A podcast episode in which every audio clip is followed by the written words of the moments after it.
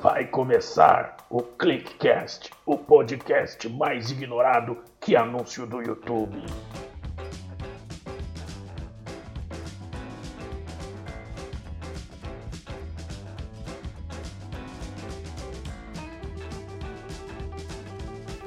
Olá, sejam todos bem-vindos a mais um Clickcast, um projeto do portal de notícias ClickFoss, que visa levar para os leitores do ClickFoss uma conversa mais estendida sobre alguns temas que viraram notícias durante a semana, no mesmo estilo de um bate-papo que sempre rola na redação depois do expediente. Então esse podcast não tem intenção de ser algo jornalístico, ele é um fruto das nossas conversas. E esse é o primeiro podcast, já que o podcast anterior a gente fez um podcast experimental, né, até para ter um feedback aí das pessoas, dos nossos leitores, e recebemos bastante feedbacks legais, né, Kaká? Exatamente, né? Lembrando a vocês que esse podcast está sendo gravado na sexta-feira, 17 do 7, né? Então, só para vocês se situarem sobre as notícias, essa é a 29 semana do ano de 2020. Bom, eu sou o Garon, troco likes no Instagram, PS me sigam. Eu sou o Kaká Souza, mas essa semana eu queria ser mesmo o Thiago York. Tudo bem, pessoal? Eu sou o André, sou o cara que gosta do frio. Já tô sentindo falta, o frio tá ficando quente demais já. Eu, e eu sou o Otávio, eu sou um funkeiro dos Pampas. Bate. Ah. ah. Bom, entre os assuntos do podcast de hoje, a gente vai falar sobre a iluminação de parte da BR-277, que a Itaipu vai bancar o edital de Foz do Iguaçu, que oferece mais de 50 mil reais de inovação para empresas de Foz. Sabe o que é isso? 50 mil reais limpo para você investir em inovação. Vamos a um panorama dos números da pandemia em Foz com o jornalista Vassi Álvaro, que vem desenvolvendo um trabalho muito legal lá no Facebook dele, disponibilizando aí ah, uma análise de dados da pandemia na fronteira o retorno do Campeonato Paranense de Futebol e até um jacaré que resolveu sair do Lago da República ali do Leste para tomar um solzinho. E a onça parda, é parda mesmo? A onça que resolveu ah, visitar a sede administrativa do Parque Nacional. Parda. Bom, isso aí e muito mais, né? Então não sai daí, pega aí o seu tererê, a sua pipoca, a sua cervejinha para ouvir esse podcast que tem muito assunto legal. É isso aí, Garão. Mas antes da gente começar, vamos falar dos nossos patrocinadores que viabilizaram esse projeto, né? É verdade. Então a gente tem dois novos patrocinadores aqui no podcast. Essa semana é, a gente vai destacar aqui a Flores e Frutas, que olha, preparou uma das coisas mais lindas e deliciosas para o Dia das Avós. Vocês sabiam que existe o Dia das, dos Avós, que agora é dia 26 de julho. Olha, eu não sabia, mas eu, eu, eu geralmente eu costumo aceitar qualquer dia para ir lá na Flores e Frutas, porque tem muita coisa legal, né, cara? Eu não precisa esperar dia especial nenhum. É verdade. Impossível né? passar ali na frente e não dar uma paradinha na vitrine, dar uma olhada, ver o que tem de novidade ali no Flores e Frutas. Nossa, tem muita coisa legal, tem muita coisa bonita e as meninas estão é, atendendo pelo WhatsApp. Então tem duas campanhas que tá rolando, né? Esse do Dia dos Avós, que é dia 26 de julho, e o Dia dos Pais também, que é agora em agosto. Então tem muito presente bacana, coisas criativas, coisas bonitas, tudo de super bom gosto. O Zap é 45, né? Daqui de Foz, 98815 6958. É, você pode solicitar para as meninas ali o que você quiser, elas tiram foto, explicam certinho o produto, mandam para você, depois mandam até entregar e é muito fácil comprar pelo WhatsApp, é bem legal. Você sabe o que eu acho mais legal na Flores e Frutas, Garão? Ah. É que parece caro. Você vai lá e você. Às vezes a gente fica. Com, se você não conhece, você fica com medo. Porque é você verdade. olha aquelas coisas com excesso de requinte, tudo muito uhum. bonito, muito preparado. Aí você fala, nossa, deve ser muito caro. Aí quando você entra, você descobre que é barato. Mas você dá o presente e a pessoa que recebe fala assim: Meu Deus, ele deve ter gastado uma fortuna nisso. É verdade, porque é muito caprichoso, né? Acho que é o carinho que eles colocam faz que a gente pense que tudo realmente é muito caro, mas realmente, Kaká, não, não é. E vale a pena ir lá comprar, porque todo mundo gosta de receber um presente da Flores e Frutas, né? Eu gosto. Exatamente. Pior que passou o dia dos homens e ninguém deu presente para nós essa semana. Ah. Né?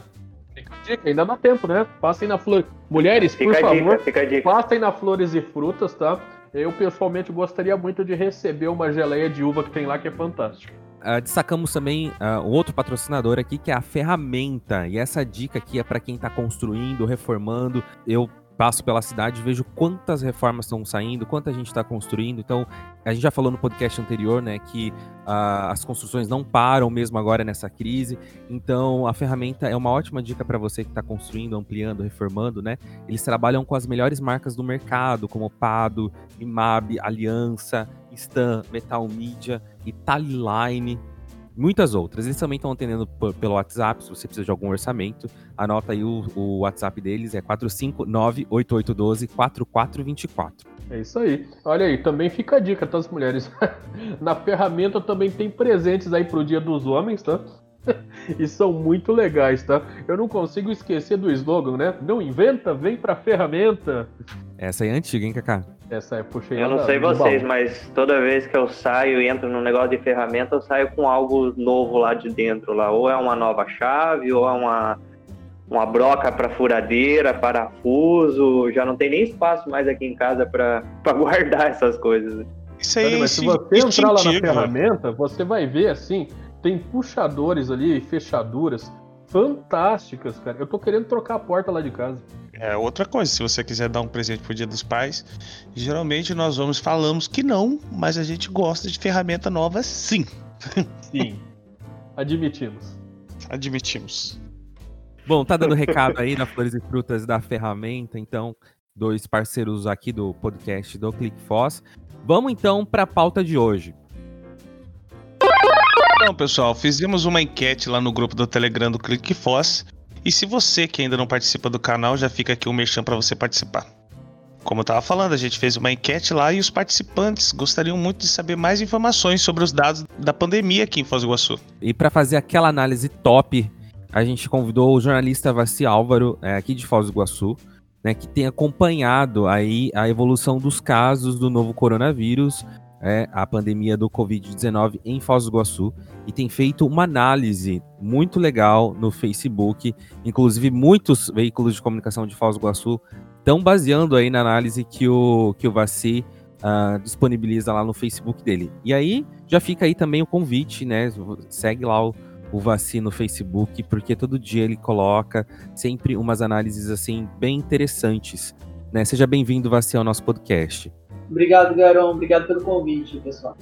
Bom, a gente convidou o Vaci justamente por, porque os nossos é, leitores gostariam de ver uma análise mais, mais interessante e também porque o Vaci tem feito uma análise muito realista e, e muito jornalística dos, dos dados, tem tratado os dados né? de uma forma muito, muito real. Por exemplo, Ontem a prefeitura colocou, assim, fez um, uma notinha lá, que o ClickFoz até deu também, de, dos casos, né? Mas em um momento ela, a, a comunicação da prefeitura disse que ontem foi o número, o maior número de casos. Cabe então aí aos jornalistas, né, fazer essa análise aí, e o Vaci tem feito desde o começo. Então, o Vaci até disse ontem, né? Ontem foi o maior número de casos aí desde o começo da pandemia. Vaci, como é que você tem feito esse, esse tratamento dos números? Então, Garão, é, eu sou jornalista por profissão, mas eu sempre tive um pezinho aí nessa área de, de exatas, nas áreas dos números, porque, assim, é, pegando, um, eu acho que é uma forma de trazer o, uma informação de uma maneira mais isenta, como você mesmo comentou. Porque os números, lógico, né, você consegue até manipular alguma coisa de, de números, mas da maneira como eu coloco ali, eu deixo para as pessoas mesmo faz, é, fazerem a sua análise. Então, começou lá no, no, início da pandemia, comecei fazendo gráficos aleatórios, é, esporádicos, né? A cada três, quatro dias eu fazia alguma coisa. E depois de um tempo fui vendo que foi acumulando uma série histórica e bacana para ter uma análise mais profunda. Né? Então, aos poucos eu fui adicionando outros elementos. Né? No começo eu colocava apenas os casos eu lembro que eu cheguei a fazer a gráfico, acho que o primeiro gráfico que eu fiz foi quando Foz do Iguaçu teve o primeiro caso confirmado, né? Até então não tinham casos confirmados, então não tinha muitos, muitos dados, muitas informações para ser trabalhadas. E daí com o tempo eu fui adicionando outros elementos e até hoje aí eu acho que vem mantendo diariamente essa, essa análise, como o Kaká comentou, eu sempre tento fazer de maneira isenta e também trazendo os dois lados ontem mesmo, né, que foi dia 16 de julho, foi o pior dia da pandemia com as até então, mesmo assim, apesar de ter sido um dia, um dia pesado, né, com 168 casos, eu mesmo assim cito, né, ali no final, tentando, sempre, sempre tentava ver um, um lado positivo da história e, e, agradar todos os públicos, né, e em 24 horas também 183 casos suspeitos foram descartados é, após os exames darem, apontarem negativo para o Covid. Então, eu sempre tento trazer esses dois lados. Então, Vassi, é, na verdade, eu acho que a parte mais gostosa de acompanhar o seu boletim é justamente essa possibilidade que você nos dá de poder tirar as nossas próprias conclusões. Você coloca ali os números de uma forma isenta, todos na mesma, na, com a mesma grandeza, né? E permite com que a gente olhe ali e, e veja todos os números de, de uma maneira só. Ao contrário, por exemplo, do boletim que a própria prefeitura emite, né? Onde ela dá mais destaque para o número de contágios, né? e menos destaque, por exemplo, para para os números positivos da questão da pandemia. E isso acaba fazendo a gente se perguntar, quer dizer, quando a gente olha a sua análise, né, o seu boletim, que inclusive eu acho fantástico como sai quase simultâneo com o da prefeitura, a gente começa a se perguntar algumas coisas a respeito dos números que a prefeitura nos traz, né? É, por exemplo, assim, nós sabemos que ontem começou um bloqueio no bairro do Morumbi, né? o bairro do Morumbi está passando por um, uma espécie de lockdown desde ontem. E os números da prefeitura, eu não sei se aquele boletim ele é todo feito pela mesma equipe, mas o, o, a gente causa uma certa estranheza, por exemplo, no fato de o mapa de calor, né, estar apontando para o Morumbi e eles estão fazendo aí essa ação no Morumbi, mas em compensação, quando a gente olha os números é, aqui os números relativos à incidência, né? Quando ele separa o, número de incidência pelos distritos sanitários de Foz do Iguaçu, ele está apontando que o, que o Distrito Norte, por exemplo, e o Distrito, o distrito Sul, Distrito Sanitário Sul, são, estão com situação de risco e não o Distrito Leste. É uma coisa que a gente não consegue entender, por exemplo, no boletim da Prefeitura, né? É verdade. E é, até esses dias, num grupo de jornalistas, eu levantei essa questão é, eu acredito que esse mapa de calor ele seja apenas de casos ativos no momento, sabe? Eu, eu imagino isso, pelo menos. Porque é exatamente isso que comentou, na região norte, ali na, região do IP, região onde eu moro, inclusive, é, aparece. Hoje não, não aparece uma mancha tão amarelada e avermelhada indicando um alerta. Né? Então, eu imagino que os casos recuperados automaticamente sejam desconsiderados nesse mapa de calor, mas eu estou falando aqui com base conhecimento empírico, não tenho essa precisão de informação. E em relação à prefeitura, outro dado que era muito importante, que eu achava muito interessante, apesar de, de eles, eles mesmos assumirem que eram dados um pouco bagunçados, era a questão de casos suspeitos. Então, com base nos casos suspeitos ali, eu conseguia mais ou menos imaginar como estava a situação real, é, o quanto de gente estava esperando o resultado de exame, então poderia fazer até uma, uma projeção, imaginando aí como, como seria o crescimento desses casos. E eu acho que no começo da semana, eu acho que foi retirado esses dados aí do, do boletim é, diário da prefeitura. Interessante, realmente, né? São perguntas que a gente fica aí é, tentando achar uma resposta, né? Mas nesse boletim dessa semana que você soltou, Vassi, você chamou atenção para uma coisa que a gente ainda não tinha é, é, notado, né? Que inclusive, se, se eu não me engano, é, você até citou que foi a primeira vez que a prefeitura soltou é, no boletim aquele percentual de isolamento social. E esse percentual de isolamento social, ele mostra aqui, né, que os dias onde o percentual teve o menor número, onde, onde mais caiu o isolamento social, foi exatamente nos dias que antecederam o, o, lockdown do estado, né? Entre 30 de junho e 1 de julho, nós tivemos a menor incidência de isolamento social. E se a gente parar para pensar, por exemplo, que o, o, Covid ele tem esse raio de, de ação de 14 dias, né?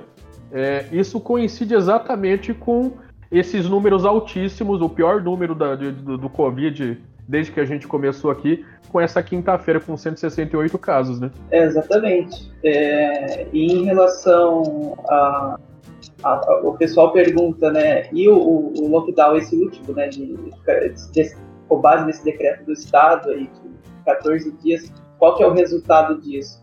E a gente vai saber, eu acho nos próximos dias, na verdade, né? Porque pensando que, conforme o Kaká mesmo disse aí, os 14 dias do, em relação ao, ao, caso ativo, né? Então, nos próximos dias a gente vai começar a ver o reflexo desse movimento de lockdown que foi implantado no estado, em várias regiões do estado, inclusive Foz do Iguaçu. A gente ainda não consegue ter claro, né, essa, essa, essa efetividade do lockdown, que, conforme o Kaká falou, né, é, na antecedência, no dia antes do, do, do, ser decretado o lockdown, o pessoal foi principalmente aí em mercado, garantir aí uma reserva e acabou provocando a aglomeração, dando esse efeito adverso. Nós temos inclusive, Vacil, o Otávio, que é morador do Morumbi, né? E que é, tá, tá, tá, vivendo essa situação de, de semi-lockdown que o, o bairro está vivendo. Otávio, como é que tá a situação no Morumbi esse, esse, essa semana, esse começo de final de semana aí? É até bom conversar com o Vassi e descobrir que ele mora ali na região do IP, porque é, há um mês atrás, mais ou menos, o IP foi fechado também. Teve ali aquele isolamento né, no perímetro do, do Jardim IP e a gente viveu isso é, há duas semanas, dois dias antes do decreto estadual. Também colocaram barricadas, fecharam, tinham entradas específicas para entrar dentro do bairro. Né?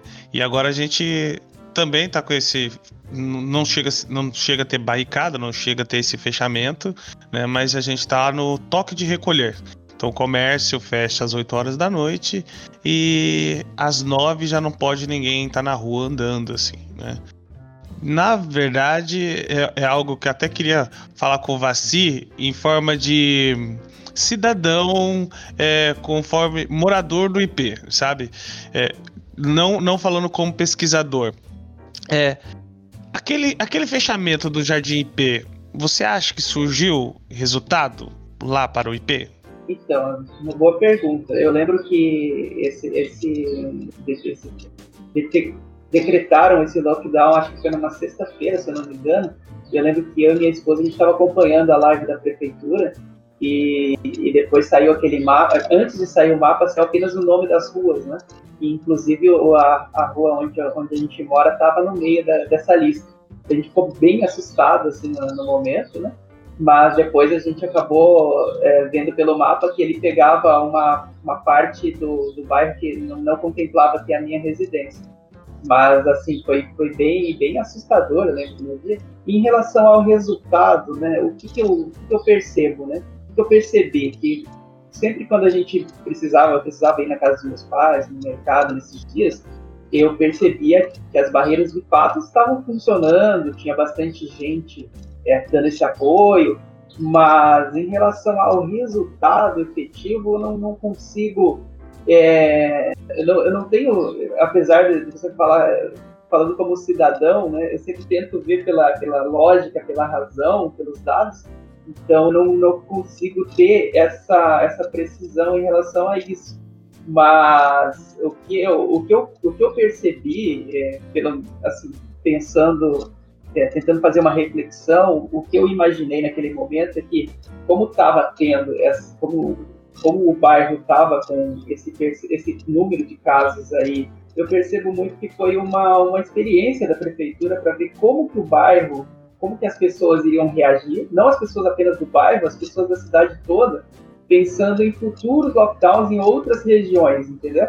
E para não, não ter aquele efeito, seria um efeito muito maior de um lockdown na cidade toda, eu percebi meio que como uma experiência. Ah, vamos fazer no bairro aqui, depois é, foi feito também na Cidade Nova, foi feito em outros bairros.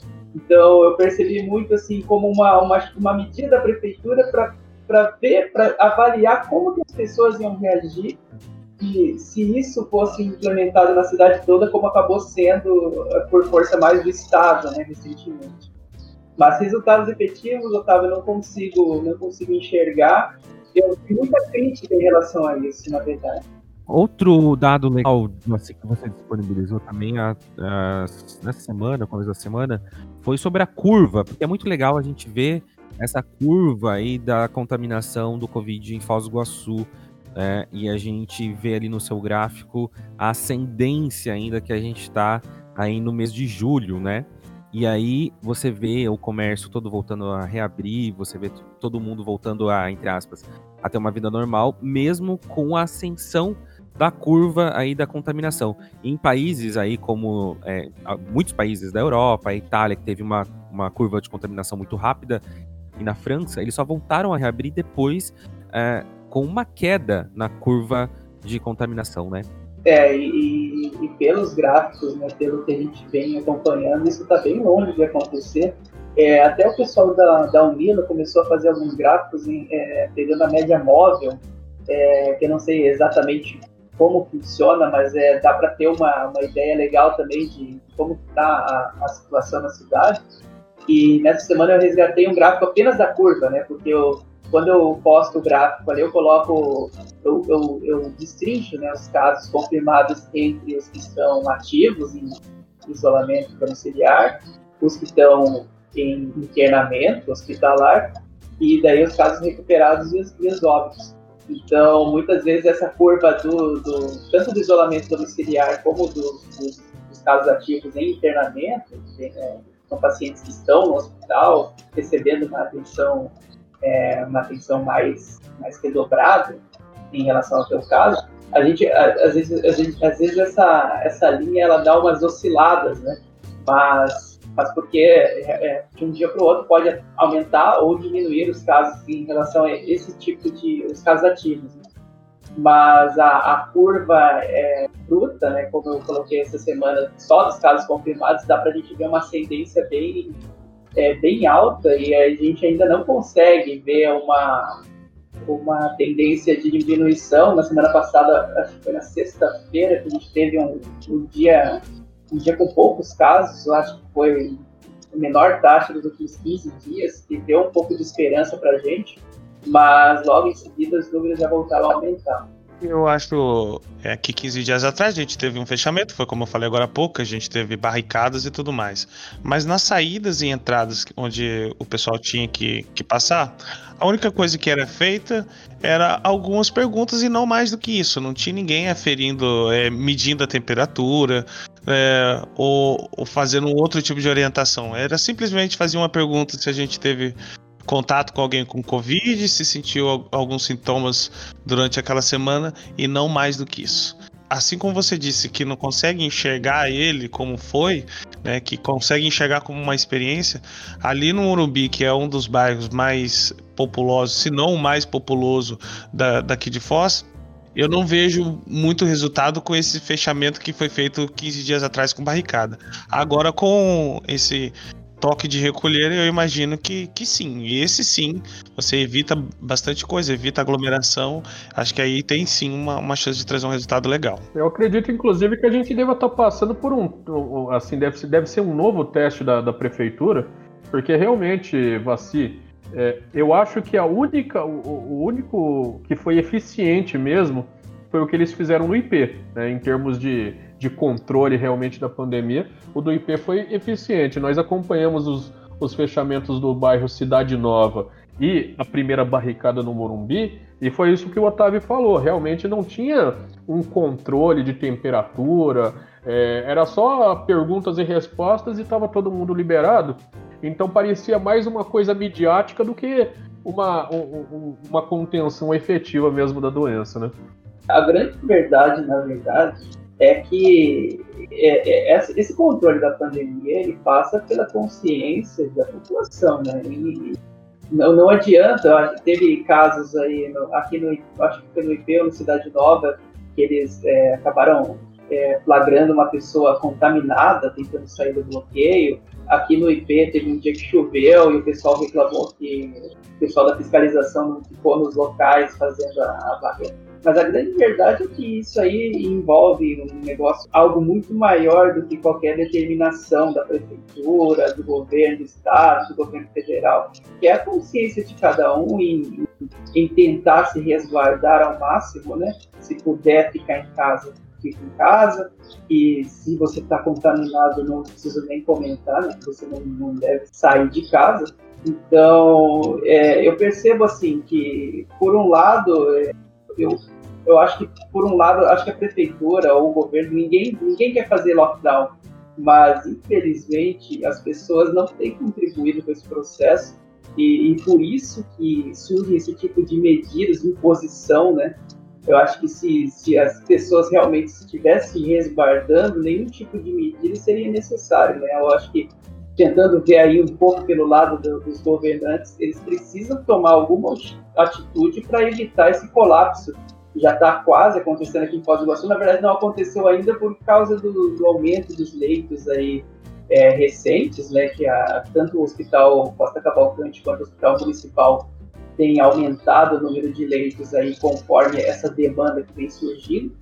Então, se não fosse isso, até a, a ajuda de, de, de, entidades importantes da região, é, como o caso da, da própria Itaipu, é, esse sistema já teria colapsado, até porque Foz do Iguaçu, a rede de, de hospitalar aí da cidade, vem, vem cuidando não apenas de casos da nossa cidade, como de outras cidades da região também. Né? Isso tem que passar pela consciência da população. Isso não só aqui em Foz do Iguaçu, na verdade, né? Isso tem que ser no Brasil todo. O pessoal ter a consciência que é uma doença que, para alguns, ela é um pouco mais. É, não atinge tanto, mas que para outras pessoas ela pode ser fatal, né? O que eu tô vendo também é, nesse momento, muitas pessoas estão tomando consciência da realidade porque a doença estão chegando nos seus lares, né? Então, lá em mar, em abril e março, as pessoas estavam muito negativistas, negando a doença, porque ainda não tinham conhecimento. Mas agora as pessoas estão tomando conhecimento e aí, é, bom, aí já era, né? Três meses depois, enfim. Mas a gente vai chegando ao final dessa participação do Vaci. Vaci, muito obrigado por estar aqui com a gente, fazendo essa análise. É uma coisa muito é, legal para a gente, né? Ver seus dados aí de uma forma bem visual. Continua fazendo isso aí, porque é, é muito interessante, porque as pessoas elas tomam conhecimento, elas acabam tomando as atitudes dela conforme aí vão vendo os seus dados. Muito obrigado. Muito obrigado a vocês aí pelo convite, Garon, Kaká, Otávio.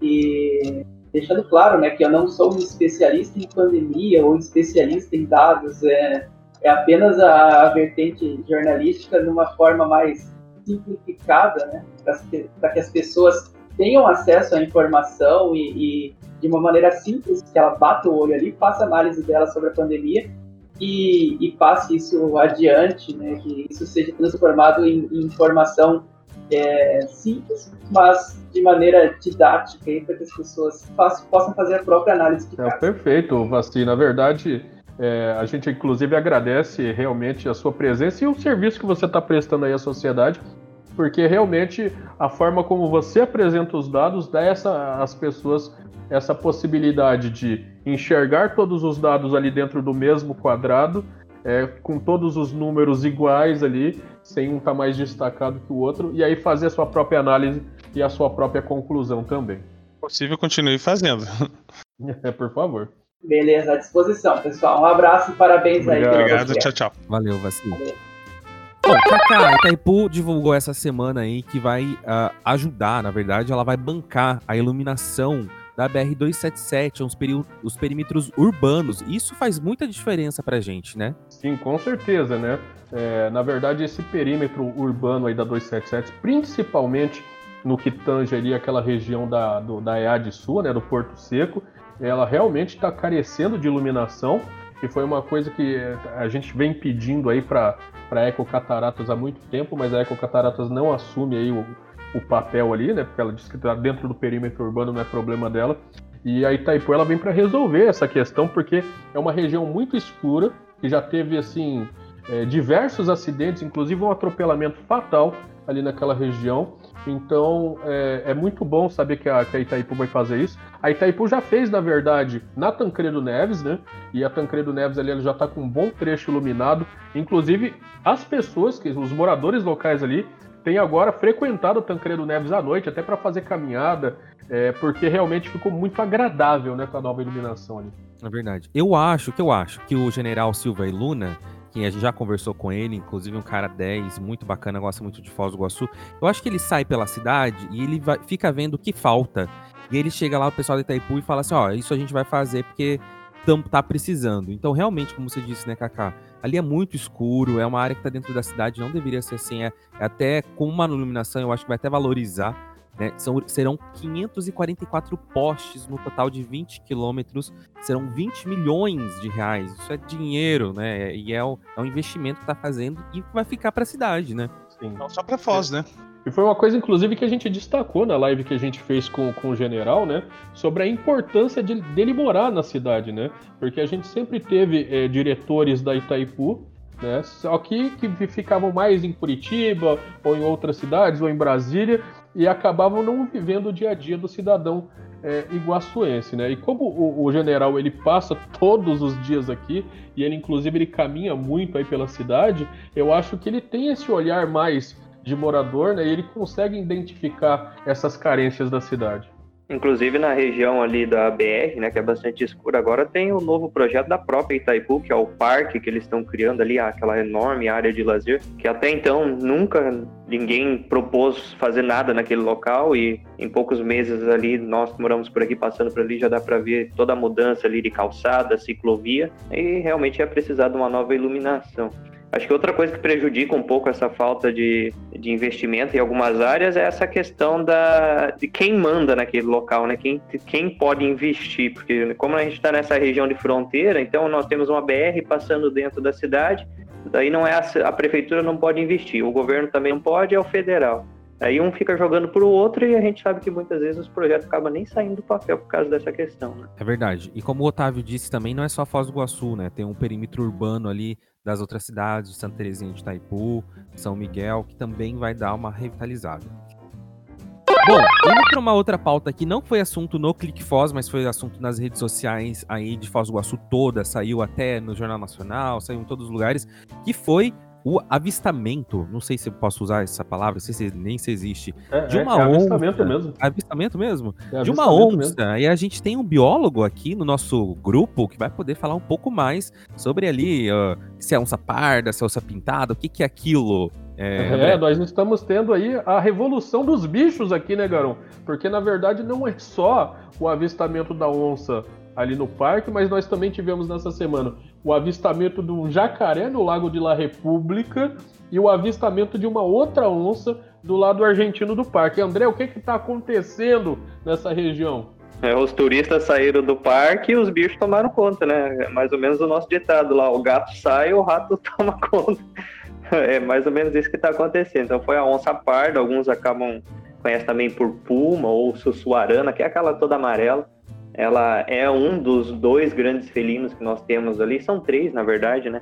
A jaguatirica, que é a menorzinha, o puma, que é o intermediário, e a maior delas, que é a onça pintada, que foi vista também essa semana, na sexta-feira, do lado argentino. Já está rolando aí nas redes sociais o vídeo desse funcionário que filmou essa onça pintada lá do lado argentino a fronteira só tá fechada para nós, né? Porque os bichos continuam circulando de um lado pro outro tranquilamente ali. Não só a onça parda, mas a onça pintada também. Gente, mas eu fico curioso, como que ele circula de um lado pro outro se tem um rio no meio? Mas o, os felinos são. Eu acho que o André pode até me corrigir se eu estiver enganado, mas eu acho que os felinos são excelentes nadadores, né? Exato.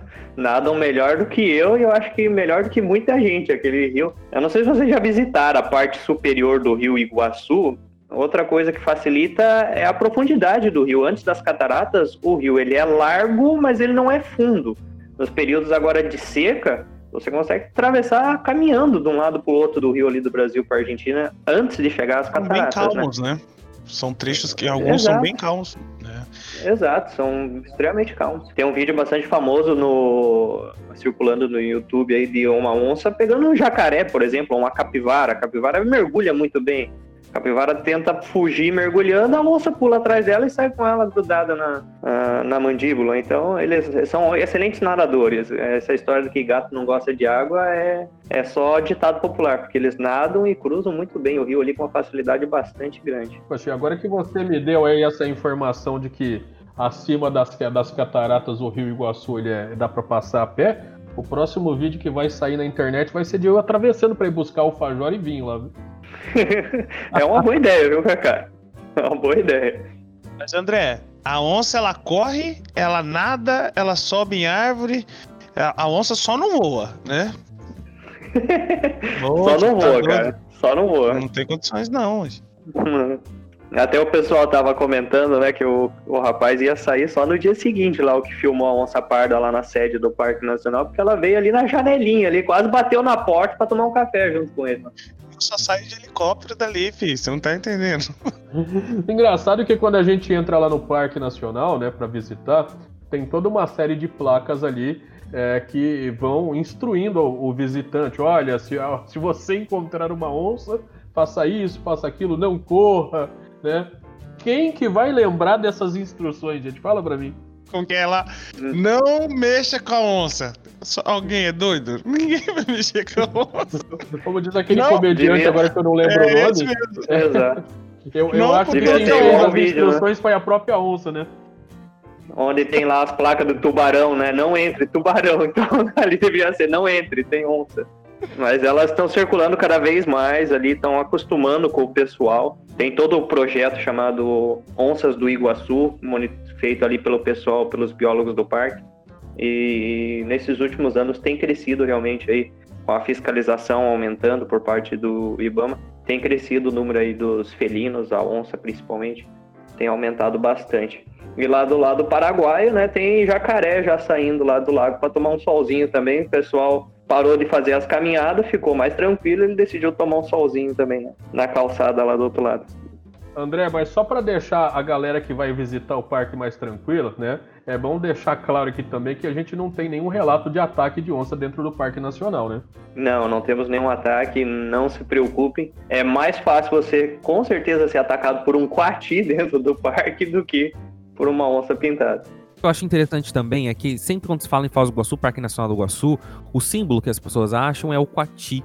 Mas a gente tem tantos animais icônicos aqui em Foz do Iguaçu, como é o caso da onça pintada, a onça parda que a gente está vendo aqui agora, inclusive a arpia, né, que é o maior, a maior ave de rapina que existe, né? Ela é gigantesca e ela é endêmica dessa região também, né? Exato, tem essa, tem uma série de outros animais dentro do parque. É claro que a parte que a gente visita ali das cataratas representa, se der 2% do que é o parque, são 185 mil hectares de parque, 2% não é nada.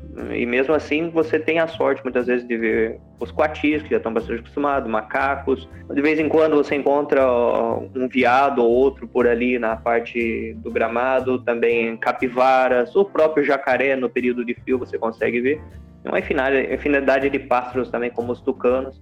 A arpia, ela está em risco de extinção, então é um pouco mais difícil, mas quem for visitar, por exemplo, o Parque das Aves, consegue visualizar lá e ter uma ideia do tamanho que são as arpias. Nós temos o maior reprodutor e cativeiro aqui em Foz do Iguaçu de arpias, que é o refúgio biológico, né, que está na Itaipu. Sim, um lugar só. que vale muito a pena ser visitado, né? Amo o refúgio biológico. Beleza, gente, vamos passar aqui para outra pauta que a gente falou lá no portal Click Foz, que é o edital Inova Oeste, é um edital do Parque Tecnológico de Itaipu, em parceria com o Sebrae, que está dentro daquele pacote que é, do Acelera Foz, né? Que, que tem a Itaipu, o ACIF, enfim, um monte de órgãos, instituições estão aí uh, disponibilizando recursos para a gente voltar aí dessa crise aí é, da, do coronavírus. Então esse edital, ele parte do recurso é da Fundação Parque Tecnológico de Itaipu, Parte do recurso é do Sebrae Tech, que é uma linha de desenvolvimento tecnológico do Sebrae. Então, assim, uh, o recurso está aí disponível. Eu conversei com o Rodrigo Regis, que ele é diretor de inovação lá do Parque Tecnológico de Itaipu. Ele falou que a procura das empresas está abaixo do esperado. Então, eu tenho recursos aí para desenvolvimento e as pessoas não estão indo atrás. Você acredita nisso, Kaká? Eu, eu não gostaria de acreditar, mas infelizmente é verdade, né? É, é, não é a primeira vez que o, é, existe um, um, programa desses na cidade e a, a, procura, a baixa procura das, da, das empresas é realmente muito preocupante. São mais de 140 serviços que estão sendo disponibilizados aí, é basicamente de graça, né? E, e, que as empresas não estão se aproveitando disso. Imagina que você tem uma pequena empresa aí, muitas vezes teria que pagar 50, 60, 100 mil aí para ter um aplicativo, para ter um sistema, e que você vai conseguir ele graças a esse o Inova Oeste aí praticamente de graça, obviamente tendo que fazer aí algumas cumprir alguns alguns requisitos e as pessoas não estão indo atrás, gente, é um presente que as empresas estão recebendo numa situação que a gente está vivendo agora, né, onde todas as empresas estão tendo que se reinventar por conta da pandemia, essa é uma oportunidade que não pode ser jogada fora, não pode ser desperdiçada, né? É, jamais. Então existe, existe vários vertentes de, de como fazer aí, né, o, o seu, seu desenvolvimento tecnológico. Pode ser energia, saúde, produção de alimentos, varejo, turismo, cidades inteligentes, então uma série de vertentes. Então você pode entrar lá no ClickFoz, o edital tá lá, tem mais informações, tem um e-mail que você pode pedir mais informações. O site é prêmioedesafio.oestdesenvolvimento.com.br, que tá lá todas as informações do edital. Inclusive, o Otávio está participando de uma linha lá de, de, de, financiamento de solução tecnológica. Ele pode falar um pouco para nós como é que foi é, esse approach lá do Parque Tecnológico. Pois é, é, a gente fez uma inscrição um tempo atrás buscando uma, uma nova solução. A gente já, assim, logo no começo da pandemia, é até me estranho você me falar passar essa coisa, é, essa informação de que as, as, empresas não estão buscando essa solução, que isso é assustador, né? A gente veio, a gente foi logo no começo da, da pandemia, a gente foi buscar essa, essa possibilidade para construir um e-commerce que até então a, a, empresa que, que eu trabalho, ela não ela não tinha um e-commerce, né? E a gente implantou e fez todo um processo de, de, de, cada detalhe, a gente construiu junto. Então hoje a gente tem um funcionário da empresa que que está em, em, é, em, ligação direta com o pessoal da, da Eva, que é uma, uma, uma das empresas lá do PT que está ajudando a gente. É, então é todo um processo que parece que é burocrático, parece difícil, mas numa época de pandemia nada é fácil. A única coisa que é fácil é, é, é o que a, o PTI está oferecendo. Cara, é, é, as empresas têm que se conscientizar de que precisam é, inovar se e renovar né, no, no atendimento aos seus clientes e buscar uma forma para sobreviver durante esse período. É até assustador, para falar bem a verdade. É verdade, é assustador mesmo. É, a gente tem um debate com o Rodrigo Regis que eu, que eu me encontrei com ele na semana passada, ali no Café com Passagem, a gente fez uma reunião e realmente ele falou assim: falta muito ainda em Foz do Iguaçu, não vejo muito aí. Os, eh, os empreendedores eh, mais reclamam no que vão atrás. A gente está disponibilizando uma linha de, de, financiamento e a gente tem, recebe pouquíssimo, é, pouquíssima procura. Então, realmente fica aí o alerta para as pessoas, empreendedores de Foz do Iguaçu, que realmente a situação não está fácil, como o Otávio disse, não é fácil, tem que ler o edital, o edital tem várias páginas, mas tem que ir atrás, né? É, tem que ir atrás.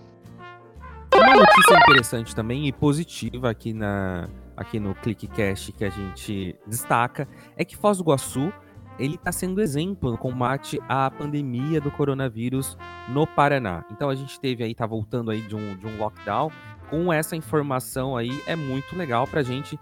Se bem que, aliás, a gente teve essa conversa com o Vaci anteriormente, e a gente vê que os números assim são preocupantes, que é preciso que a gente tome cada vez mais cuidado qual é a questão da, da, da, do coronavírus, né? Exatamente. Mas olha, você veja que realmente, né, o, o Vacile mostrou pra gente aí é, lados positivos né, da, da, da, atual situação da pandemia e de como o Foz do Iguaçu vem tratando isso. E você veja assim, um, um, dado interessante né, que a gente nem citou lá, que é a questão da letalidade. Né? Embora o Foz do Iguaçu esteja aí é, numa, numa curva ascendente aí da questão do Covid, a letalidade em Foz do Iguaçu é muito mais baixa do que no resto do Paraná e do que no resto do mundo, né? A gente tem no mundo todo a porcentagem de letalidade do Covid-19 é de 4,33%, que é uma letalidade altíssima. No Brasil a gente está com 3,83% de letalidade. No Paraná, 2,51%. A nona regional de saúde que envolve Foz do Iguaçu está com 0,99% e Foz do Iguaçu 0,92% de letalidade. Ou seja, menos de 1% dos casos confirmados de Covid são letais aqui na cidade. Eu estava lendo uma reportagem, Kaká, que o grande problema da letalidade, as pessoas que estão vindo a óbito, no caso, não são os casos sintomáticos, porque daí a pessoa está mostrando que está com problema, e sim os assintomáticos. Né? Muitas vezes ela não chega a tempo de conseguir fazer alguma coisa no hospital. Ela tá com a doença, não sabe e quando vê já é tarde demais para ser socorrido. Esse está sendo o grande problema, que ser assintomático não significa que o vírus não está causando alguma coisa no teu corpo, né? E muitas vezes quando aparece o sintoma, digamos, já está tarde demais. Tem a questão também da, das pessoas que estão morrendo de Covid, das pessoas que morrem com Covid. Né? Tem uma, uma certa diferença, foi algo que surgiu nas conversas nos últimos dias. É, são as pessoas que realmente morrem através da, da doença do Covid, e tem outros que já, é, já apresentam um quadro de outras doenças e que acabam piorando devido ao Covid. Então, é, o Covid é só a cereja do bolo em alguns casos. Exatamente. Sim, nós tivemos casos, inclusive, não, não, não aqui em Foz do Iguaçu, mas em outras regiões do Brasil, né, nas grandes capitais principalmente, onde as pessoas tiveram que ir ao hospital por outros motivos, né? É, doença do coração, enfim, e acabaram sendo contaminadas com Covid no hospital enquanto buscavam é, assistência médica para outra doença, né? E aí a coisa fica realmente complicada. Né? Bom, gente, tem outra, outra coisa que vocês querem destacar? Tem alguma, alguma outra notícia? Opa, como a gente não pode destacar, né, que tá voltando o Campeonato Paranaense de Futebol finalmente, Otávio, né? Né? Quer dizer, em termos, né, a gente, para quem é fã do esporte, para quem gosta de futebol, fala assim, graças a Deus tá voltando, foi o que eu acabei de falar. Mas por outro lado, a gente sabe que tem uma doença.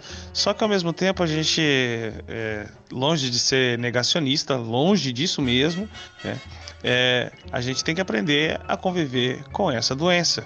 Seja isso no futebol, seja você trabalhando no turismo, seja você trabalhando no jornalismo, você que é empregado doméstico, que trabalha em qualquer segmento comercial ou não é, do Brasil no mundo geral, para falar bem a verdade. A gente vai ter que aprender a lidar com essa com essa doença. O futebol tá voltando, para alegria de muitos e para tristeza de outros. Eu sou flamenguista, né? Então, é, para mim é só alegria. Olha, mas vale ressaltar, tá, que o Campeonato Paranense, como a gente colocou lá no Clique Fácil, ele tá voltando, mas com extremo excesso de cuidados aí, né? Todos os jogos vão acontecer sem a presença de público nas arquibancadas no estádio e também tá rolando um, um, um protocolo assim bem rigoroso com relação às equipes de futebol que vão participar dos jogos, né? As quartas de final do Campeonato Paranaense retornam neste sábado com dois jogos e também vai ter dois jogos no domingo. No sábado, às 14 horas, nós temos Rio Branco e Cascavel, e às 16 horas nós temos Cianorte e Operário. Já no domingo, às 16 horas nós temos Paraná Clube e Curitiba, e às 18 horas nós temos Londrina e Atlético Paranaense. Esperamos que aqui no Paraná não aconteça igual em Santa Catarina, né, onde tentaram retomar o campeonato e tiveram que parar novamente por causa de um novo surto de, de corona na região. É, teve um time que teve 14, né? 14 contágios de, Covid. Eu tava lendo essa semana também, Kaká, que acho que por um bom tempo nós não vamos ver realmente torcedores dentro do estádio, que um estudo americano apontou ali o, o grau de risco que nós temos de nos contaminar fazendo coisas do dia a dia. E o estádio de futebol, apesar dele ser aberto, ele está com grau 9 de risco de contaminação, exatamente pelos assentos serem muito próximos, as pessoas ficarem muito próximas ali, e o grande número de pessoas, né? Então, pelos próximos meses, apesar de tá retornando o futebol, acho que vai ser só pela televisão. É interessante que as pessoas ficam em casa assistindo o jogo, né? Então só não vai fazer o churrasquinho como da galera, mas é, as pessoas ficam em casa, assistem o jogo, faz preparar sua comida, toma sua cerveja, então... Uma, uma das vantagens da gente ter aí de volta os esportes, a transmissão dos esportes principalmente na televisão, é para ajudar realmente as pessoas que estão buscando aí um, um entretenimento dentro de casa, né? Porque você já não tem mais o que fazer dentro de casa. Será que nós vamos torcer pro Paraná?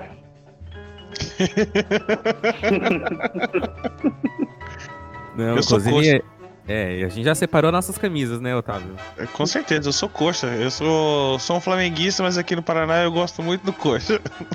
Aham, uhum, tá. Tá bom. Bom também. O time do Cascavel é um time muito bom.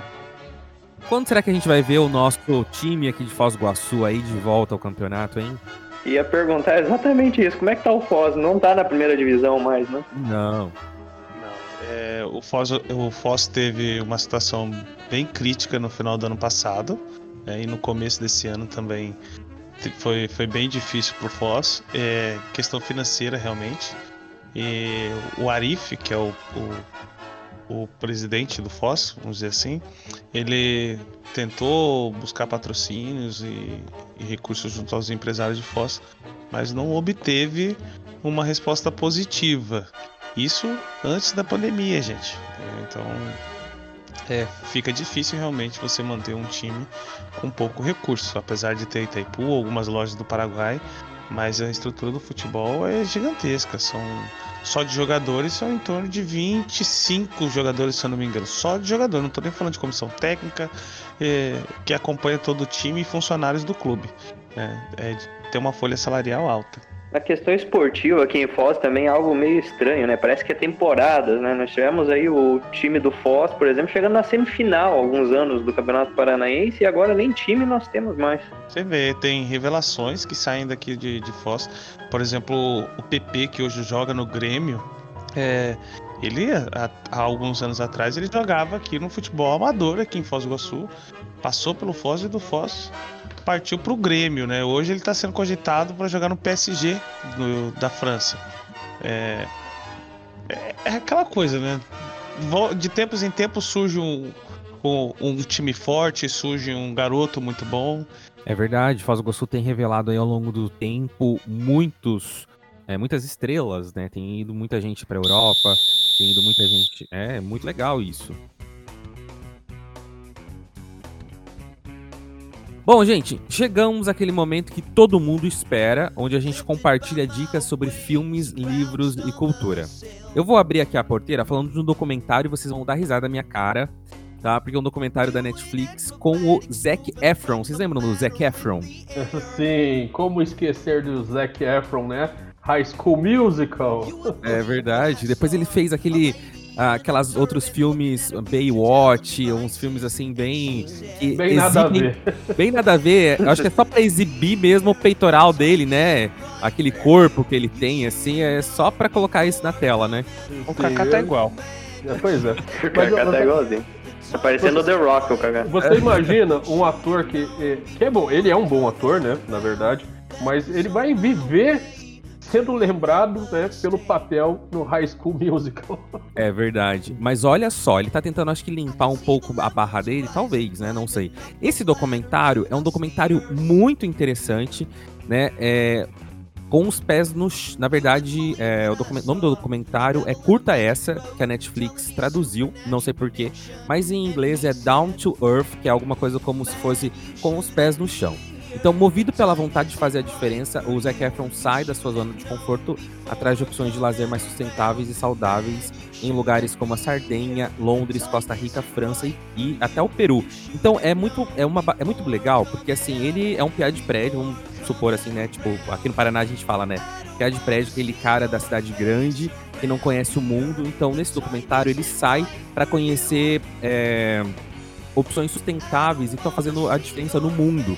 Então é muito bacana. É ele mesmo conhecendo, por exemplo, lá na Islândia, uh, como que eles fazem energia com o movimento da Terra, com os geotérmicos, né? Ele vai pro Peru para conhecer. É, Garon, mas o legal é que ele não foi sozinho, né? Ele pegou alguém que é especializado nesse assunto também, que ah, acompanha ele nas viagens, é, né? É verdade, isso daí é verdade. Tem um rapaz, que agora eu esqueci o nome, que é o mentor dele, vamos dizer assim, porque ele se inter... É, não interessa, o interessante muito... é o peitoral do Zac Efron. É, não... verdade. Então, ele, ele pega esse rapaz aí, que é um cara bem conhecido nos Estados Unidos, tem um podcast que fala sobre vida saudável, ele começa a se interessar sobre isso, né? Ele, inclusive, entra em contato com esse cara, né? Falando assim, olha, eu gosto muito do que você fala, etc e tal, a gente fazer um projeto juntos. E fazem esse projeto na Netflix. Cara, é sensacional, é muito bom mesmo, assim, é muito bom, porque é, você descobre coisas assim muito legais, a narração dele e a forma com que ele vai descobrindo, sabe, as coisas assim. É tipo, a gente é o Zac Efron e ele vai, pô, ele, ele fala assim, pô, eu não conhecia sobre isso, ah, por que, que não. É o não... Darren Olin. Não sei se ah. eu tô falando certo, Darren Olin. Olin. É, é esse cara mesmo, né? Então ele, ele, ele é o mentor. É, é o mentor do Zac Efron aí nesse, net, nesse documentário do Netflix. Muito recomendo demais. Já fica a mensagem da importância do guia de turismo também em alguns casos. Né? É verdade. Principalmente se o guia de turismo tiver o peitoral do Zac Efron. Ah, até o pessoal da internet, no Twitter, meio que tá assim. Uh, achou estranho, porque ele aparece barbudo, assim, sabe, de bonezinho. É, não, não, não, não é aquele Zac Efron que a gente vê na, nas telas do, de filmes, do Hollywood, né? É o Zac Efron do, do dia a dia. Então ele tá tá velho também, né? Tá, tá envelhecendo, enfim. E até ele vai pra Sardenha lá, que a Sardenha é considerada uma das zonas azuis do mundo, e ele descobre lá as pessoas centenárias, então ele faz ali um, um texto bem sobre o envelhecimento, enfim, que ele tá aceitando agora, o envelhecimento. É muito, é muito legal, é muito gente como a gente. E Kaká, qual que é a sua indicação? Opa, a minha indicação hoje é tiro, porrada e bomba, né? A indicação que eu vou deixar para vocês para esse final de semana é o filme Desejo de Matar, que está disponível aí no Netflix. E ele é um remake do clássico Desejo de Matar de 1974, que tinha aí o Charles Bronson como protagonista e que teve cinco continuações, né? A nova versão, que tem o Bruce Willis no papel que era do Charles Bronson, é polêmica, principalmente porque a forma como o mundo enxerga as coisas hoje em dia mudou muito, né? De 1974 para cá, muita coisa mudou. E essa nova versão ela foi taxada como fascista, preconceituosa, racista, é, mas ainda assim, para quem assistiu a primeira versão e era fã do Charles Bronson e dos seus personagens, né, como o justiceiro Paul Kersey, o filme ele vale muito a pena, tá? E aí eu vou dar um, um, uma curiosidade interessante para vocês, né? Porque o, o Charles Bronson ele praticamente ele, ele virou esse sinônimo, né? É, um personagem, na verdade, né? O Paul Kersey. Ele virou o sinônimo do, do cidadão que pega em armas para defender né, a sua família. E o Charles Bronson, ele tá na lista dos 10 maiores matadores do cinema, né? Lembrando que o Charles Bronson morreu em 2003, né? Então, provavelmente, se ele continuasse fazendo esse tipo de filme, ele estaria aí talvez quase que na primeira colocação, mas ele é o décimo nome de uma lista de 10 desses 10 maiores matadores do cinema e ele contabilizou 377 pessoas mortas com seus personagens nos 38 filmes que ele fez, com uma média aí de 10 10 mortes por filme. Meu Deus, quem não se lembra, né, aí desse, desse filme, um clássico dos anos 70, tem também Era Uma Vez no Oeste, a gente falou sobre filmes. Acho que a gente falou sobre esse Morricone, filme. né? Do é, Morricone, ele também. Esse é o do diretor do Sérgio Leone com o Morricone fez, fez, fazendo a trilha sonora. É, então, Charles Bronson aí é um clássico dos anos 70, 60, 70, até os anos começo dos 80, né? Sim, ele virou também sinônimo de policial durão aqui no Brasil, né? Quando as pessoas lá nos anos 90 queriam fazer uma crítica, né, para a polícia que, que, que, pegava muito pesado, principalmente com a população menos favorecida. Eles falavam que o policial era um Charles Bronson. é uma refilmagem do Desejo de Matar, mas podemos considerar quase uma continuação de Duro de Matar também, né, Kaká? Porque o, o ator é o mesmo, o Bruce Willis. Juntou é, os dois, né? Juntou, juntou o Desejo de Matar com o Duro de Matar, e aí a gente imagina que isso aí vai ter umas 200 sequências a partir de agora. É, porque Desejo de Matar tem várias sequências. Tem o 2, tem o 3, né? Então. Até o 5. Uma... Nossa. Se somar aí, são 10 filmes. Duro de Matar também, acho que são mais um e 5. Eu sempre achei que era o Stallone que estava liderando essa lista de mortes, cara. Então, aproveitando Sim, essa curiosidade de vocês aí, é, vocês sabem quem que é dessa lista dos 10 maiores matadores, quem que tá na primeira colocação? Não faço ideia. É o dragão da Daenerys, do... eu tenho quase certeza. não, não, não. Na não. verdade, assim, é, eles usaram um critério muito legal, tá? Pra fazer essa soma aí, né? Essa contagem de corpos. E o critério que eles usaram é que as mortes foram, assim, de personagem para personagem, né? Ou seja, mortes diretas. Sem contabilizar, por exemplo, as explosões né, onde você não pode contabilizar, por exemplo, quantas pessoas morreram numa explosão. Então, só aquelas mortes onde o personagem foi lá e matou ali na, na, na tela, matou alguém, né?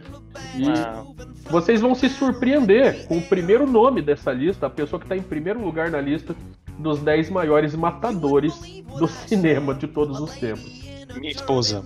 Não. Não. Não. Mas acho que você vai entrar na contagem dela, viu? Provavelmente. Ela já matou os três maridos antes de casar comigo, então. Sim. Foi muito bom te conhecer, Otávio. Boa sorte para você. O primeiro lugar da lista, gente, é o Dolph Lundgren. Ah, é verdade, verdade. O alemãozão lá do Rock 4, né? Sim, do Rock 4. É, também, acho que um dos primeiros filmes que eu assisti com ele foi o Massacre no Bairro Japonês, aquele cara lá. Nossa. Peixe, peixe quadrado lá, é isso? Isso, é. dos mercenários. Ele tem 30 filmes na carreira, tá? E ele matou, quer dizer, os personagens dele mataram 782 pessoas em 30 filmes, o que dá uma média de 26 mortes por filme. engraçado que ele é sempre o vilão, né? Muitas vezes ele é o vilão. Mas acredita, é, é, o filme que mais contabilizou mortes para ele, eu acho que inclusive foi o que garantiu ele aí nesse primeiro lugar, é justamente um filme onde ele não é o vilão, ele é o mocinho, né? O mocinho anti-herói, que é o Justiceiro, né? E o Justiceiro, que foi a primeira versão do Justiceiro que saiu no cinema, ele contabilizou 182 vítimas, né? Esse era Justiceiro mesmo. É nóis. Mas tem a ver o Justiceiro com a série da Netflix, sabe? Não, é, é, o mesmo é a mesma história, né? né? É o mesmo personagem, né? Esse é o ah, Justiceiro, na verdade, é, é um personagem da Marvel, né? Uhum. E aí ele teve várias produções aí pra TV, pro cinema e essa série da Netflix. Ah, olha só. Que, que, esse filme é com o, o Travolta, não é? O do Dolph Lundgren, Tem um do. Tem ah, uma tá. versão que tem o John Travolta também. É, que é mais. É, é, não é o do, do Dolph Lundgren. É, outra, ah. é uma versão mais recente. Bom, gente, é, a minha recomendação, eu já tinha falado sobre os outros dois filmes anteriores que estão na Netflix. E essa semana, agora dia 24 de julho, chega a terceira parte chamada Oferenda da Tempestade, que faz parte daquela trilogia bastante livros espanhóis então tem lá o Guardião Invisível, que já tá na Netflix, a, o Legado dos Ossos, que é o segundo, e agora chega o terceiro, chamado Oferenda da Tempestade. Vale muito a pena assistir essa série aí, e tá disponível lá na Netflix. A trama da trilogia, ela se baseia numa uma inspetora, no caso, chamada Amália Salazar, e toda a família dela, né? Ela se passa ali no Vale de Bastan, na região de Navarra, na Espanha. E tem uma série começa a acontecer uma série de assassinatos na região e ela nasceu ali, tinha ido para outra cidade e retorna então para a cidade para começar a investigar esses assassinatos. Tem toda uma trama envolvendo também a família dela e, e é legal que envolve essa parte de crimes, perseguições, envolve também toda uma questão de folclore da região dos, dos países bascos ali, daquela região norte da Espanha. Então vale a pena assistir o filme. Sim, interessante que esse, essa história ela mistura né, elementos reais com elementos aí do universo da fantasia, né? Do... Muito bacana Isso mesmo, mesmo Cagá. Olha, eu também tenho duas opções, eu vou dar só duas né, nesse final de semana. Uma é de um filme de ação, que é o The Old Guard, que estreou no último dia 10 na Netflix, com a maravilhosa Charlize Theron um filme. Cara, é um filme de ação, mas também pode se enquadrar ali no, no filme de super-heróis, né? Que agora tá fazendo um baita do sucesso. E é um filmaço, na minha opinião, assim. Um dos últimos filmes que, que saiu aí de, de herói, tem, ele tem uma possibilidade de se tornar um. de ter continuações muito boas. Um filme impecável, vamos dizer assim, sabe? Muito bom. A Charlize tá numa. tem uma interpretação bem legal. Ela lembra bastante, né? A interpretação que ela fez a, não, no filme Atômica também. Muito Nossa, parecido. Assim, muito bom assim, filme. Muito legal mesmo, vale a pena. Lembrando que assim, essa trama ela é baseada no, em uma revista em quadrinhos também, né? Uhum. É, isso, por isso a gente sabe que provavelmente vai gerar muitos, muitas continuações, aí, muitas sequências desse filme. Estão né? querendo até fazer um crossover já dela com o John Wick. Olha só. Imagina como é que vai ficar esse filme. Você tá doido. Seria muito louco. Aí com certeza eles vão entrar ali naquela lista dos 10 maiores matadores. matadores. Nossa. E a Charlize Theron tá, tá sendo assim uma surpresa nesses filmes de ação aí, né? Inclusive, a Atômica, é, parece que ela é mesmo produtora do filme, roteirista, alguma coisa assim. E ela quer Isso. continuar com a Netflix. Essa parece que vai vir uma continuação aí de Atômica. É, esse é, é um baita de um filme. Realmente. Você sabe, é... Garon, que a Charlize ela é produtora também nesse, nesse filme do, da, da Netflix. Olha só. Que bacana. Esse filme ele foi dirigido pela Gina Prince, né? E o roteiro é do Greg Hooker também fez alguns filmes como a Batwoman e o Stampental. É Sim. um baita de um filmão. O Greg Hooker tem trabalhos para Marvel e para DC. Né? Olha só.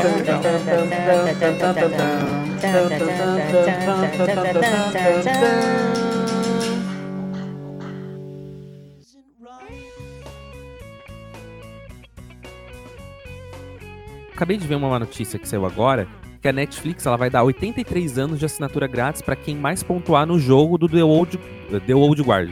Porque eles fizeram também um jogo web browser que você pode acessar lá e, um, e jogar. E quem mais pontuar nesse jogo aí, que inclusive é uma. É, como que eles falam? É um universo expandido aí do filme, né? Quem mais pontuar vai, vai receber 83 anos de assinatura grátis. Por que, que você deixou para falar isso só agora, Garão? Não, mas ainda dá tempo, a gente tem o um final de semana todo para jogar aí, viu? É verdade. Tá de brincadeira comigo, cara. Meu pois Deus, é, cara. Falando. Sorte que hoje é sábado. Né? Enfim. É Garon, deixa eu só fazer um outro comentário antes, antes do, do, do Otávio passar para a segunda indicação dele. Eu acho que é uma coisa que você provavelmente deve ter percebido também. Eu sei que você gosta dele, né? Porque nesse filme do The Old Guard tem uma participação, né? Tem uma, uma participação belíssima, uma atuação belíssima do eu, olha, eu sou péssimo pra esses números, mas é o Chivitel Edgefor, que é o mesmo cara do 12 anos de escravidão, né, cara? Ah, e ele é muito sim. bom. Nossa, é muito bom mesmo. Ele tá no Doutor Estranho, né? Doutor Estranho também. Ah, então é, é, é, O, legal é que tem é, personagens novos, é, atores novos aparecendo nesse filme, né? Mas com potencial muito bom, né? Então tem ali um, um, uma coadjuvante ali que tá chegando pra, pra fazer bons filmes, eu acho, hein? Vou deixar para o pessoal assistir em casa. Depois eles me falam se é bom ou não. E vou falar agora também da minha segunda opção. Eu não vou mentir, eu quase que não, não ia dar essa opção de, de filme, né, é, de comédia aqui, porque ela foge do padrão do politicamente correto, né? Ah, mas se você não desse um, uma dica de comédia, a gente não, a gente ia é, estranhar. É, ia ser bem. Mas, gente, é o filme Norbit, é estrelado também pelo. pelo Ed Murphy, que eu já falei na semana passada. Né? Mas é o Norbit, uma comédia de peso, onde ele faz, sei lá, uns 4, 5 personagens no filme. E é uma, uma espécie de comédia romântica, né? Moderna ali. Realmente, gente, de verdade, é como, foi como eu falei, ela não tem nada de politicamente correto nela. Então, ele usa de alguns termos, ele. Como que eu posso falar? Sabe, tem estereotipado, né? Pega os personagens bem estereotipados, assim tal. Então, é bem. Mas ao mesmo tempo é engraçado. Se, se as pessoas. para pessoas que não ligam para esse politicamente correto, assim, é, com tanto afinco, vai conseguir assistir o filme e vai, vai dar boas risadas, assim. Tudo numa boa. O interessante desse filme, Otávio, é que nele você consegue perceber que o Ed Murphy ele acaba interpretando mais do que um papel, né? Além dele ser o personagem principal, que é o Norbert, ele também é, é, interpreta outros papéis no filme. Eu não vou falar aqui que eu quero que as pessoas que assistam e que ainda não assistiram prestem atenção, né? mas são pelo menos três papéis aí que o Ed Murphy ele interpreta nesse filme. E esse nem é o recorde dele, né? mais. né? Olha, inclusive, esse filme foi indicado ao Oscar de melhor maquiagem. Vocês sabiam disso? Sim, sim. É. Então. Eu, eu, dei muitas risadas, eu não vou mentir, gente. Me condene, né? Uhum. Mas eu dei muita risada com esse filme. E só de. Pra você ter ideia, só de eu lembrar de algumas cenas do filme que eu já começo a rir já, por favor. Ei, Otávio, você sabe que você na semana passada você tinha falado sobre o Príncipe de Nova York, que também é com Ed Murphy, né? Que é um filme bem antigo. E você sabe que ele em um Príncipe de Nova York ele já interpreta quatro personagens? Olha só! Fui ver depois no, no, que sobe as letrinhas no final do filme, né? Começou, eu, eu, vi que ele interpretava mais ou menos uns três ou quatro personagens ali. E no, no caso do Norbit, ele também interpreta ali uns três ou quatro, se eu não me engano. E, e dois deles são personagens principais, vamos dizer assim, pra falar a verdade. Então a história. É, vamos dizer que fica em torno dele. É muito bom, cara. Ele, lógico, Você é uma sabe comédia. qual que é o recorde do Ed Murphy em número de, de personagens interpretados no mesmo filme? Diga-me enciclopédia do filme.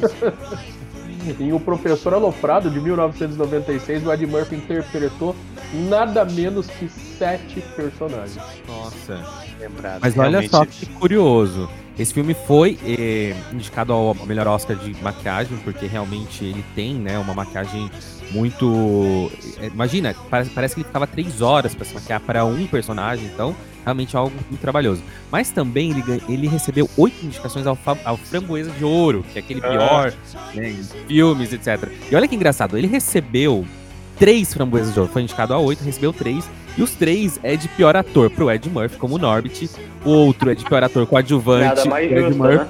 Como o Mr. Wong, e o outro é de pior atriz coadjuvante pro Ed Murphy como a Rasputia. Então, engraçado, essa curiosidade, né?